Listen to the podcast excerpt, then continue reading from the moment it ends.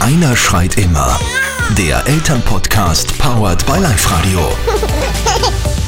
Für diesen Podcast sind Bestsellerautorin und Elternbloggerin Christina Tropper und ich, Redakteurin und Autorin Dagmar Hager, extra nach Wien gefahren. Der Grund, unser Podcast-Gast hat dort sein einziges Seminar in diesem Jahr in Österreich gehalten und uns seine Mittagspause geschenkt. Ja, mein Name ist Gerald Hüther. Ich habe Neurobiologie studiert und jetzt bin ich der Gründer und Vorstand der Akademie für Potenzialentfaltung. Dr. Gerald Hüther ist ja wohl führende hier Hirnforscher im deutschsprachigen Raum.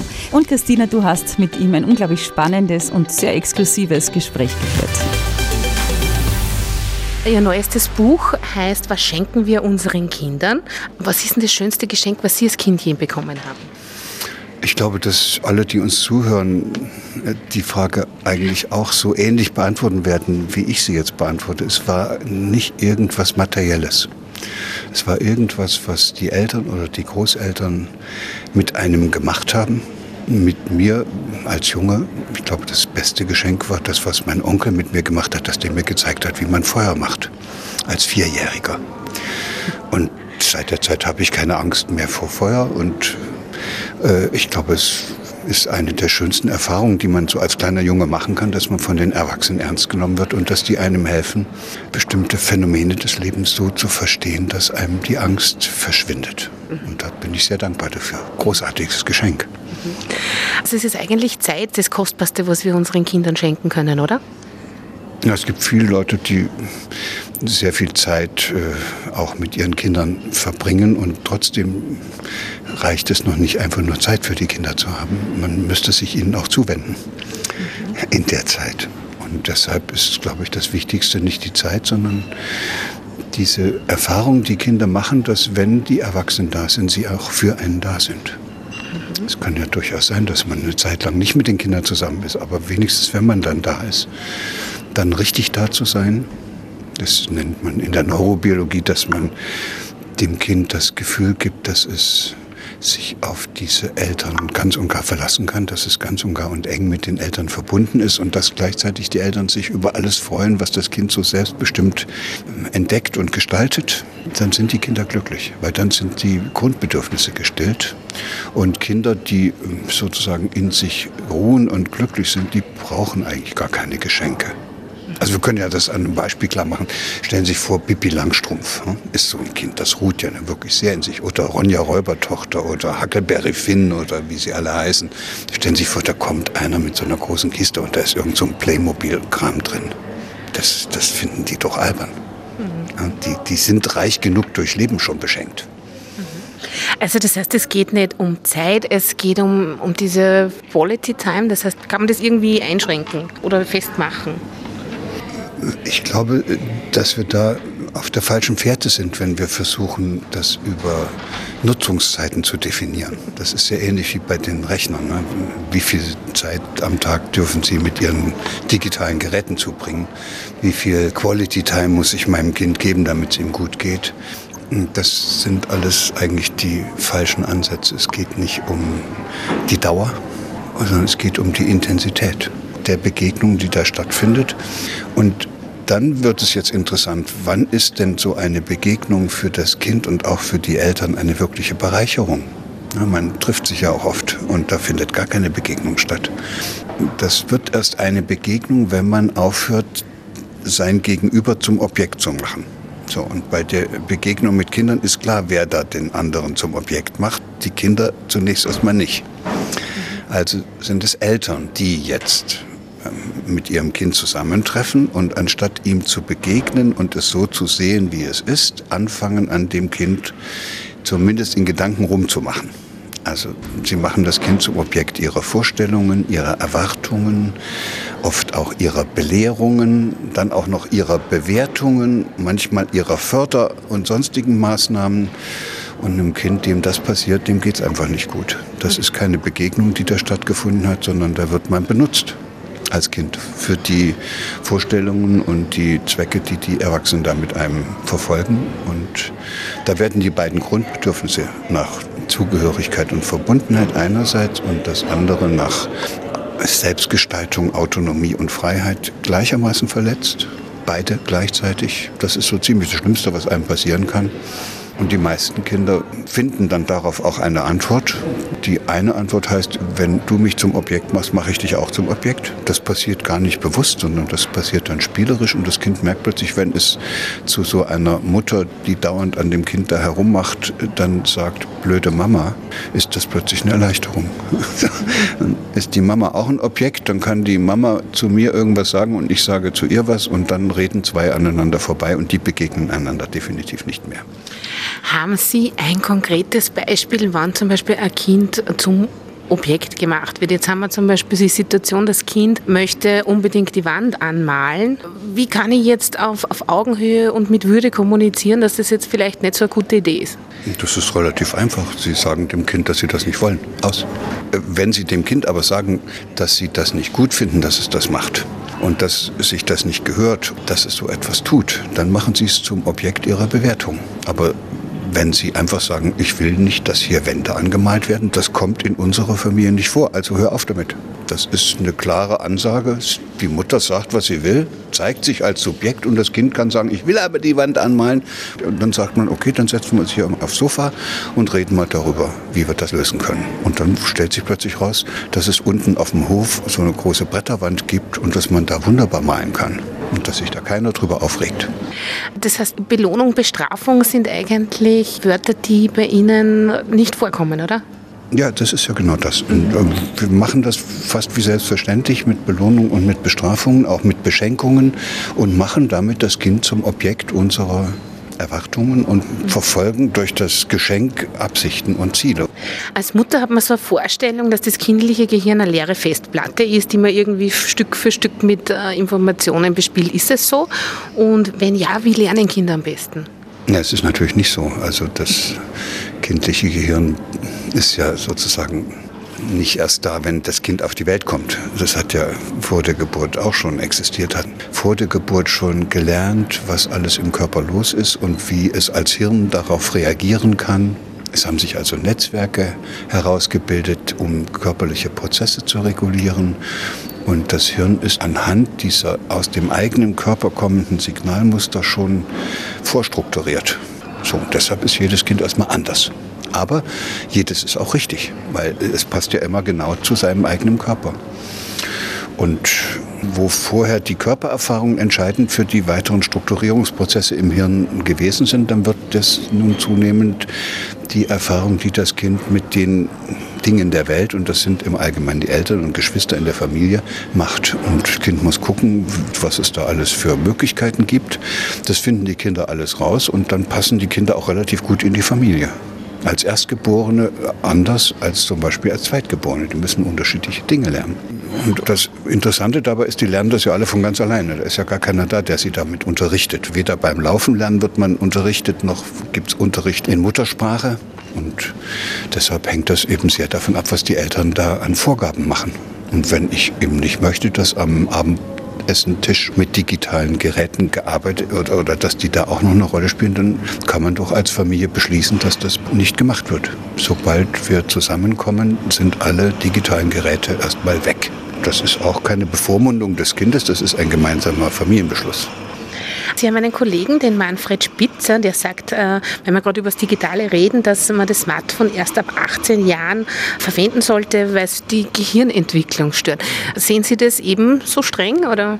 Ich kenne auch andere Beispiele. Also es gibt einen Kindergarten, den ich mir angeschaut habe. Da haben die Kinder so eine Bohne bekommen. Die wurde dann auf so ein feuchtes Tuch gelegt und dann wächst aus der Bohne so ein Keim raus. Und dann haben sie so ein Smartphone gehabt, das war fest installiert und da konnten sie jeden Tag ein Foto machen von der wachsenden Bohne. Und diesen kleinen Film von der wachsenden Bohne, den sie dann zusammengestellt hatten, praktisch in Zeitraffer, haben sie da auf einen USB-Stick gezogen und haben das mit nach Hause genommen und der Mama gezeigt, wie ihre Bohne gewachsen ist. So, jetzt möchte ich gerne mal fragen, wo das Hirn darunter gelitten hat, dass Sie ein digitales Gerät benutzt haben. Im Gegenteil, sie haben plötzlich eine Möglichkeit gefunden, ein digitales Gerät als Werkzeug zu benutzen, um etwas zustande zu bringen, was man anders gar nicht zustande bringt. Wie hätte denn das Kind jemals so einen Film von so einer wachsenden Bohne machen sollen und wie hätte die Mama daran teilhaben können, wenn die doch immer nur alle paar Tage mal sieht, wie die Bohne nur gerade wieder aussieht. Also gibt auch die Möglichkeit, dass man Kindern hilft, diese digitalen Geräte als Werkzeuge einzusetzen.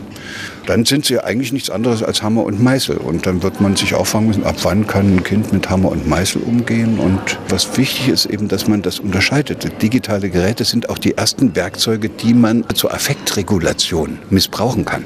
Weil wir sind konditioniert, uns vor dem Fernseher zu setzen und deshalb sind wir dann auch diejenigen, die das den Kindern im Wesentlichen vorgemacht haben, dass man irgendwelche Geräte einsetzen kann, um schlechte Laune zu vertreiben, um Langeweile zu überwinden, um irgendwie Frust auszuhalten.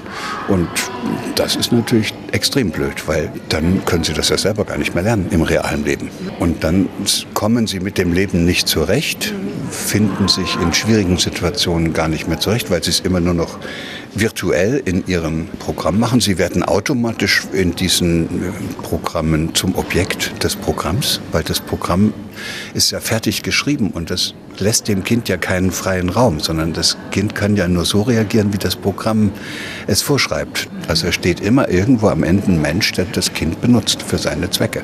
Und in dem Falle, in den meisten Fällen, um Geld zu verdienen. Sehr, sehr spannend, super. Sie haben einmal in einem Interview gesagt, dass es schlecht ist, Ziele zu haben, ja, wurscht im Leben oder auch in der Erziehung. Warum ist es schlecht, Ziele zu haben? Das Schlimme an Zielen ist, dass man sie erreichen kann. Ziele geben uns nur so lange Orientierung, bis wir sie erreicht haben. Und wenn wir uns etwas suchen könnten, was uns etwas langfristiger trägt, dann sind das keine Ziele, sondern ich nenne das gerne Anliegen. Also, dass man ein Anliegen verfolgt zum Beispiel, ich habe das Anliegen, dass ich in meinem Leben niemals meine eigene Würde verletzen möchte. Das ist kein Ziel. Das ist etwas, worum ich mich jeden Tag bemühen kann. Eine Familie könnte das Anliegen haben, dass in dieser Familie keiner zum Objekt gemacht wird. Und wenn es gelingt, können Sie sich auch noch jeden Tag darüber freuen, dass es Ihnen schon wieder gelungen ist. Aber Sie werden nie fertig damit. Wenn ich gemeinsam mit anderen etwas will, dann beharre ich nicht darauf, dass ich das unbedingt genau so machen muss, wie mir das gerade in den Sinn kommt. Sondern dann gucke ich, was die anderen wollen, was jeder Einzelne kann, wie wir am besten uns ergänzen und wie wir dann uns gemeinsam auf den Weg machen. In Ihrem neuen Buch Was schenken wir unseren Kindern? Das haben Sie gemeinsam mit André Stern geschrieben. Und André Stern war nie in der Schule. Was hat er gelernt, was andere Menschen nicht gelernt haben? Ich glaube, das Entscheidende ist nicht, dass er was gelernt hat, was andere nicht gelernt haben, sondern dass er etwas nicht lernen musste, was andere gelernt haben. Und das ist, sich in so einer Gemeinschaft an die Erfordernisse dieses Gemeinschaftslebens anzupassen. Das hat er ja in Wirklichkeit ja doch schon gelernt in der Familie, aber diese Klassengemeinschaften und diese Schulgemeinschaften und diese Kindergruppen, wo es oft sehr brutal zugeht, wo man sehr schnell ausgegrenzt wird, wo man nicht dazugehören darf, wenn man nicht die richtige Jacke anhat oder das richtige Tattoo an der richtigen Stelle. Das ist ihm erspart geblieben. Dadurch war er in der Lage, sehr bei sich zu bleiben.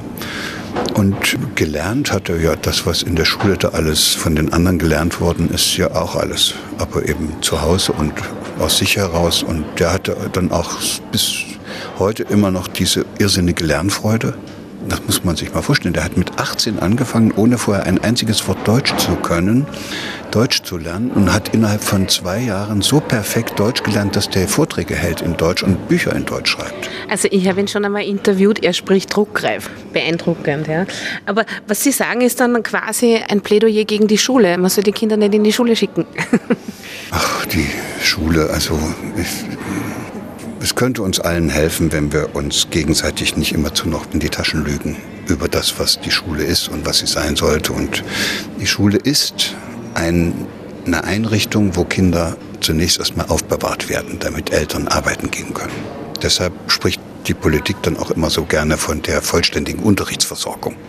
Das heißt nichts weiter als die Zusicherung, dass da also tagsüber keiner abhaut und nichts passieren kann und die Eltern beruhigt zur Arbeit gehen können. Zweitens ist die Schule eine Einrichtung, die äh, dafür sorgt, dass die Kinder alle nötigen Qualifikationen nach Möglichkeit und so gut es geht sich aneignen, die sie dann später für die Berufsausübung brauchen. Also ist sie eine Ausbildungseinrichtung. Und da diese Ausbildungen dann ja auch noch ein bisschen kontrolliert werden müssen, ist es auch noch eine Selektionseinrichtung, insofern als sie manchen Kindern eine bessere Zensur und einen besseren Ausbildungsabschluss gibt als anderen. Aufbewahrung, Ausbildung und Selektion, das sind die Aufgaben von Schule. Die Aufgabe erfüllt sie einigermaßen gut und darüber brauchen wir uns auch gar nicht weiter zu beschweren und wir sollten uns auch nicht mehr länger damit befassen, sondern sagen, liebe Schule, macht ruhig so weiter, aber bezeichnet euch bitte fortan nie wieder als eine Bildungseinrichtung, weil Bildung ist was anderes als Ausbildung und Aufbewahrung und Selektion. Und dann kommt allerdings diese Frage, ja, wo findet denn jetzt aber diese Bildung für das Leben, für ein gelingendes Leben, für ein sinnerfülltes und glückliches Leben statt? Wo lernen Kinder diese wunderbaren Fähigkeiten, dass ihnen die Entdeckerfreude und die Gestaltungslust nicht verloren geht? Wo lernen sie, wie schön das ist, Verantwortung übernehmen zu dürfen? Wie toll das ist, sich selbst auch unter Kontrolle zu nehmen und sowas wie Selbstdisziplin zu erwerben. Also nicht mehr das Opfer seiner eigenen Impulse und seiner Frustrationen zu werden. Wo lernen Kinder und Jugendliche sowas wie Mitgefühl zu entwickeln? Auch sowas wie Verantwortung für das, was sie umgibt und auch für die Natur. Das kann man ja alles nicht unterrichten. Wo lernen die Kinder das dann? Leute aus reichen bürgerlichen oder adeligen Häusern haben das früher zu Hause gelernt. Das mag bei manchen Familien immer noch so sein, aber die meisten Eltern glauben, dass die Kinder das in der Schule lernen. Und das geht aber nicht. Und damit haben wir ein richtiges Problem, dass wir eigentlich vor allen Dingen im 21. Jahrhundert mit diesen völlig veränderten Lebenswelten Kinder bräuchten, die all das gelernt haben und dass wir aber gar keine Idee davon haben und uns auch überhaupt nicht darum kümmern, wo sie das eigentlich lernen sollen. Das kann man nicht unterrichten. Handlungsplanung, Folgenabschätzung, Impulskontrolle, Frustrationstoleranz, Einfühlungsvermögen können sie doch nicht im Unterricht durchnehmen und dann anschließend auch noch Zensuren dafür verteilen. Wo lerne ich es dann? Oder wo haben Sie es gelernt? Das sind Lebenskompetenzen und die kann man nur im Leben lernen, im richtigen, lebendigen Leben. So, das heißt, die Gesellschaft wird, ob sie will oder nicht, zurückgeworfen auf den Umstand, dass sie selbst im lebendigen Leben für die Bildung dieser Kinder verantwortlich ist. Jeder Einzelne. Und das ist deshalb eine zivilgesellschaftliche Aufgabe und keine, die man an irgendwelche Institutionen abgeben kann. Und deshalb heißt die Frage, okay, hier in der Hausgemeinschaft, wo sind Leute, die bereit sind, Kindern zu helfen und die Erfahrung zu ermöglichen, die sie brauchen. Da sind wir jetzt dabei, im Augenblick in der Akademie eine Plattform zu bauen, wo sich aus der Stadt alle melden können, die irgendwas tun, was für Kinder interessant sein könnte. Ja, also zum Beispiel angeln gehen oder auf dem Friedhof ein Grab ausheben oder die sie mit zu ihrer Arbeit nehmen oder die vielleicht draußen in der Natur irgendwas machen. Und das müsste Kindern möglich gemacht werden, dass sie da mit können aber nicht mit müssen, sondern dass sie sich aussuchen können, mit wem sie mitgehen. Und in Deutschland gibt es inzwischen eine Bewegung, die wird von der Initiative Schule im Aufbruch in Gang gebracht. Die finde ich auch sehr spannend. Die sagen, Friday for Future wandeln wir um in einen freien Tag für die Zukunft. Und die wollen den Freitag freimachen von schulischem Unterricht. Und dann hätten wir sogar einen ganzen Tag, an dem die Kinder tatsächlich lernen können, wie es geht und was sie machen können, um das Leben kennenzulernen und sich auch für eine nachhaltige und verantwortungsvolle Art und Weise des Umgangs mit der Natur einzusetzen. Durch eigenes Tun, nicht durch auswendig lernen, sondern durch eigenes Tun, was sie dann später im Leben als Lebenskompetenzen brauchen. Jetzt habe ich noch Fragen von Leserinnen und zwar äh, haben die auf Facebook kommentiert und die eine der Fragen war, was kann ich tun, dass mein Kind resilient ist und Praxisbeispiele für den Umgang mit Kindern, wenn ich sie als Subjekt und nicht als Objekt sehe. Das ist immer toll. Sie wollen, dass das Kind resilient ist. Die Antwort heißt, das Kind ist immer resilient, wenn es auf die Welt kommt. Was Sie aufpassen müssen, ist, dass Sie ihm diese Fähigkeit, äh, immer wieder gesund zu bleiben und sich in schwierigen Situationen immer wieder aufzurappeln, dass die nicht verloren geht. Also auch hier wieder, die Eltern müssten verhindern, dass Kinder ihre natürliche angeborene Resilienzfähigkeit verlieren. Und sie verlieren sie immer dann, zum Beispiel, wenn Eltern den Kindern die Steine aus dem Weg räumen. Je mehr Probleme Eltern ihren Kindern machen, desto besser. Und möglichst unterschiedliche Probleme. Aber eben auch nur solche, die die Kinder wirklich auch lösen können. Kinder mit Problemen zu belasten, die die nicht lösen können, zum Beispiel Partnerschaftsprobleme oder eigene Probleme an der Arbeit, das ist eine Sauerei. Da kann das Kind ja nichts machen. Aber dass die Kinder so richtige Probleme haben sollten zu Hause und immer wieder neue, das kann ihnen nur helfen zu lernen, wie man unterschiedlichste Probleme löst. Dann noch eine Frage, welche Argumente oder Forschungsergebnisse sprechen für bzw. gegen eine frühe Einschulung, also Einschulung unter sechs Jahren? Ich weiß nur, dass Kinder so unterschiedlich sind, dass man hier mit äh, genauen Altersangaben eigentlich gar nicht operieren darf. Die Altersunterschiede gehen um bisweilen drei Jahre auseinander. Also Fünfjährige können auch wie Zweijährige unterwegs sein oder wie Achtjährige. Und deshalb kommen wir mit solchen pauschalen Dingen nicht weiter. Und wenn wir sagen, Schule sollte in Wirklichkeit ja sowieso eine Einrichtung sein, die eigentlich nicht mehr so eine große Bedeutung hat. Im Grunde genommen wäre der Kindergarten viel wichtiger als die Schule, weil da kann man ja noch viel mehr Lebenskompetenzen sich aneignen, weil da die Ausbildung noch nicht so eine große Rolle spielt. Würde ich sagen, lass die doch länger im Kindergarten. Also es täte denen wahrscheinlich nichts schaden, wenn die bis zu dem Alter von zehn Jahren im Kindergarten blieben. Da können sie wenigstens was erleben, da können sie was machen. Das könnte der Persönlichkeitsentwicklung der Kinder dienlicher sein, als da schon mit sechs Jahren in so eine Schule geschickt zu werden, wo sie den ganzen Tag auf dem Stuhl sitzen müssen. Dann die letzte Frage. Ich und mein Mann leben in Belgien, er kommt aus Indien, ich aus Deutschland. Unsere Kinder lernen Deutsch, Niederländisch und Englisch. Überfordert Mehrsprachigkeit die Kinder oder wie organisiert man es am besten? Da ist genug Platz in diesem Muttersprachenzentrum, dass da drei Muttersprachen reinpassen. Also im Grunde genommen kein Problem. Es müsste nur so sein, dass das Kind so eine Bezugsperson hat, mit der in einer Sprache gesprochen wird, damit nicht alles durcheinander kommt. Also wenn es mit dem Vater in dieser Sprache spricht, wie was die Muttersprache des Vaters ist und mit der Mutter in der Muttersprache der Mutter, ist überhaupt gar kein Problem. Und dass es dann mit den anderen Kindern draußen wiederum deren Sprache spricht, ist auch kein Problem. Schwierig wird es dann, wenn man sich Mühe gibt, Kindern noch zusätzliche Sprachen beibringen zu wollen.